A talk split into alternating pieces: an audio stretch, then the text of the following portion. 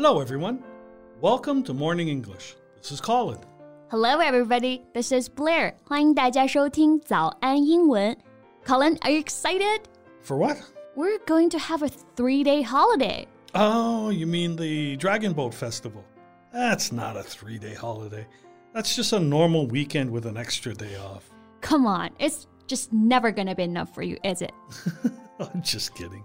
So, Dragon Boat Festival is 端午节, right? Yes，端午节要到了啊，我们又迎来了一个三天的小长假。按照我们 Colin 老师的说法呢，是一个周末再加一天休息。Anyway, do you have any plans? Nah, probably just gonna stay at home and grab a drink with some friends sometime.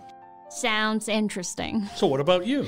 Well, I'm gonna go back home and. And stay with your cat. I know, I know. Just like how you spent your last holiday and the one before that. well, that's so true. But it's also a family reunion day. Is it? Every traditional Chinese festival is a reunion day for us. yeah, that's true. Well, why don't we just expand on it a little bit and you can tell me more about the festival? no problem. 那今天我们就来聊一聊关于端午节那些你需要知道的英文表达吧。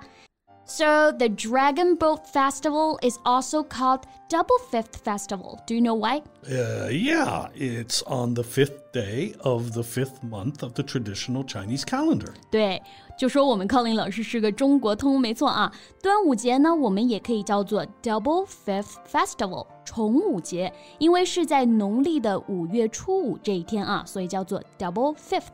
那我们刚刚说到的农历或者是阴历，你就可以说 Traditional Chinese Calendar。 Yeah, traditional Chinese calendar or uh, Chinese lunar calendar. Both are okay.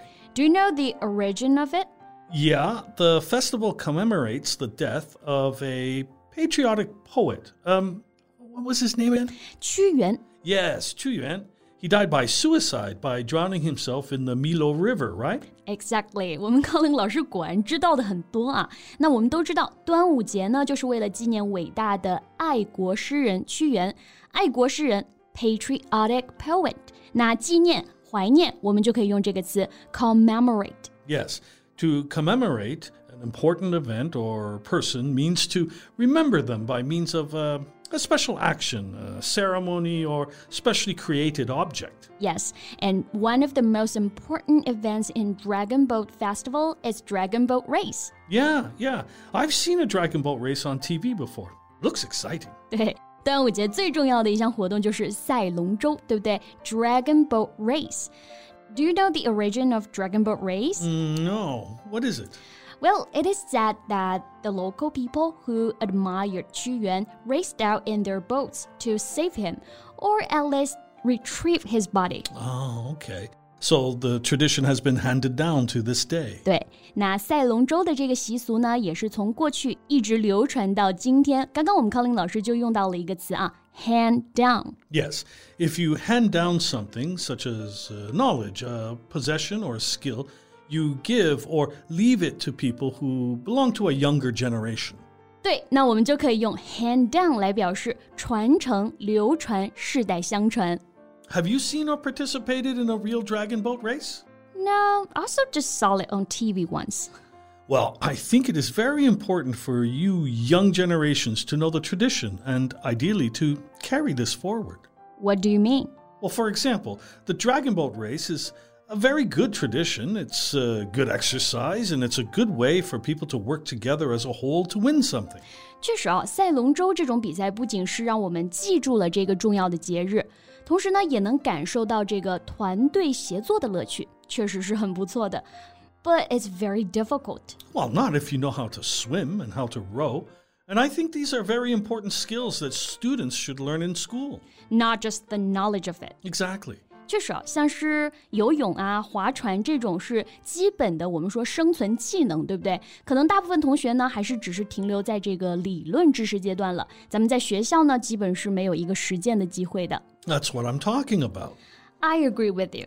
Well, I think we forgot something very important. Mm, oh, let me guess. Uh, is that also someone's birthday? No, the food. Oh, I see. 粽子, right? Yeah. 怎么可以忘记粽子呢？这个是端午节最重要的事情了吧？Do you like it?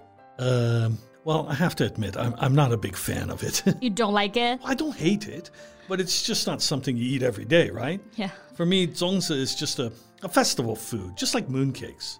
Do you like it? I love it. My favorite is 蛋黄肉粽. Have you tried it? Mm, no, I don't think so. The ones I've always had have just been rice. 居然没有吃过蛋黄肉粽. How dare you? So, egg yolk, 咸蛋黄, you know that, right? Yeah, I know that. Uh, 咸蛋黄. So, egg yolk, meat that has been marinated for several hours, and sticky rice or other fillings wrapped in bamboo leaves. Yeah, sounds delicious. Try one later. Okay, you won't regret it.